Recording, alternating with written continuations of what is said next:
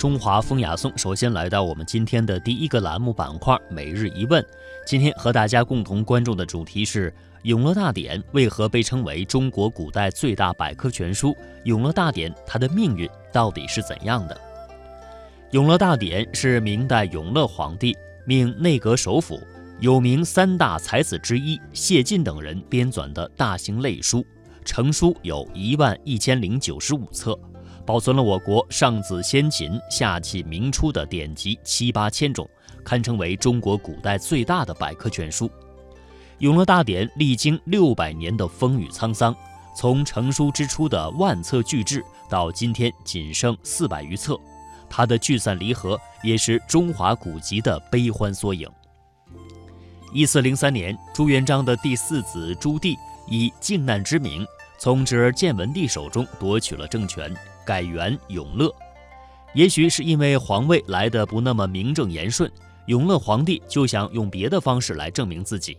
他命翰林院学士谢晋、太子少保姚广孝为监修，编纂一部大型的类书，系统的收集天下古今书籍。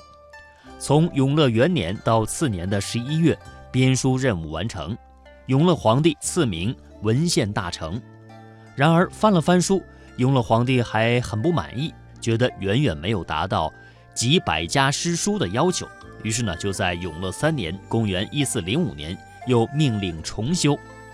永乐五年，也就是1407年的十一月，第二稿完成了。这一次皇帝很满意，正式把它定名为《永乐大典》，并且亲自撰写序言。根据姚广孝《进永乐大典表》，全书善写成了。两万两千八百七十七卷，装成了一万一千零九十五册。《永乐大典》开本高五十厘米，宽约三十厘米，用以桑树皮和楚树皮为主要的原料制成的皮纸，洁白柔韧。作为大型类书，《永乐大典》除了把各个门类事物的首字用篆隶草体书写之外，正文都是端正大方的楷书台阁体，正文是墨色，引用书名的文字是红色，断句和标声符号用红色小圆戳前印，全书朱墨灿然，温润古雅，是写本中的精品。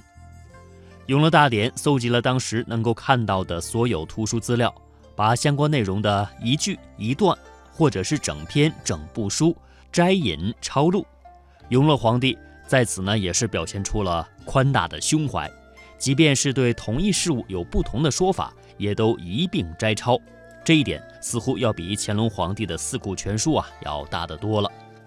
那类书呢，是记录各门类或某一门类学科的资料，并且依据内容或者是字韵分门别类的编排，供巡检征引的工具书。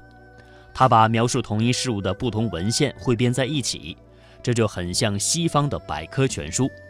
大英百科全书》就把《永乐大典》称为世界有史以来最大的百科全书。《永乐大典》编纂不易，书成之后更是命运多舛。万册的巨大体量难以实现雕版印刷，《永乐大典》它所有内容都是手抄而成，在永乐六年（公元1408年）的冬天才完成了抄写，这就是正本，藏在南京文渊阁。那至于原稿，就一直没有离开过南京。弘治皇帝曾经想把原稿带到北京，但是未能如愿。正统十四年（一四四九年），南京宫内大火，永乐大典所据的原稿是付之一炬。永乐十九年，也就是公元一四二一年，永乐大典正本随文渊阁图书一起被运到了北京，暂存于奉天门的东吴。但不巧，宫中发生火灾，于是书在奉天门一放就十五年，直到正统元年（一四三六年）才被送到宫中文楼，那已经是永乐帝曾孙朝的事儿了。根据国家图书馆的古籍馆副馆长陈鸿彦的说法，《永乐大典》体量太大，其实呢，历代皇帝都看得不多，书被束之高阁，直到嘉靖皇帝。他喜欢经常在案头放几本，时时的翻阅。那么这也就是嘉靖皇帝的珍视，为《永乐大典》的延续做了巨大贡献。嘉靖三十六年（一五五七年），北京宫中失火，奉天门和三大殿都被烧毁了。靖康皇帝怕殃及附近的文楼，就赶紧命人把《永乐大典》正本抢运了出来。他对这部书啊是真爱，害怕下次就没这么幸运了。于是，在一五六二年的秋，任命高拱、瞿景淳这两位大臣负责校理善写《永乐大典》的副本，重录一部，注之他所，以备不虞。抄副本其实也是一项大的工程，当时招选了誊录绘画生员一百零九人，按照严格的规章制度，完全按照《永乐大典》正本的测试行款摹写。每人每天只能够誊抄三页，不得涂改。每册结尾处还要注明重录总教官、分教官的名字。所以呢，正本和副本在内容和外观上没什么区别。可惜啊，嘉靖皇帝没有看到抄完的那一天。重录工作在一五六六年十二月他驾崩的时候也还没有完成，直到次年隆庆元年一五六七年的四月才大功告成。共耗时五年，然而从副本完成之后，《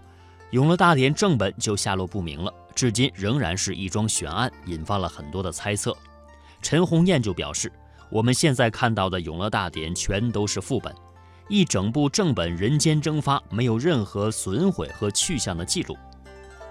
其实，目前关于《永乐大典》正本的下落呢，主要有这么六种说法：